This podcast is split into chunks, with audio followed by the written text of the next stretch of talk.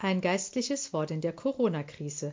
Der nun wieder tägliche Podcast der Pfarreiengemeinschaft St. Jakobs Saarbrücken in der Quadragesima.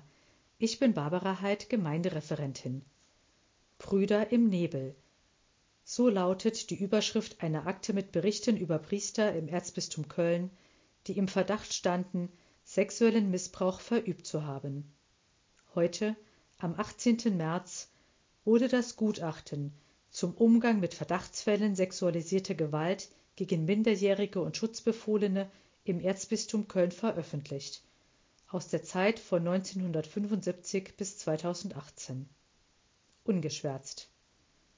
Es macht fassungslos. Die Überschrift ist aussagekräftig.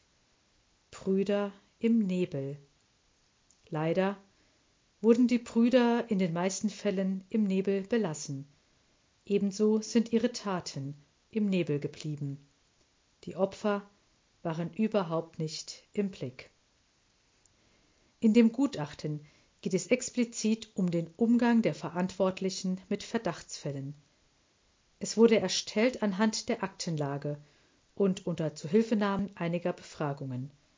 Einer der Gutachter, der Jurist Gerke, spricht nach Auswertung der Akten von 202 Beschuldigten und mindestens 314 Betroffenen.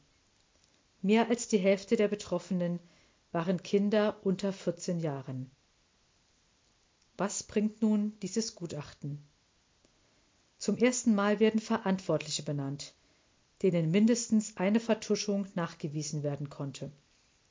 Die ersten Verantwortungsträger mussten ihren Hut nehmen.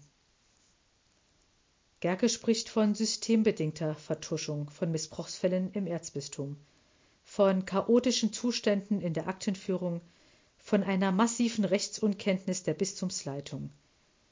Er bemängelt unklare Zuständigkeiten, dementsprechend kaum überprüfbare Verantwortlichkeiten, ein fehlendes Kontrollsystem, Intransparenz, Überforderung im Umgang mit Verdachtsfällen, was zu planlosem unkoordinierten Handeln führte. Fehlender Blick auf die Opfer. Das System stand im Fokus. Erschreckend.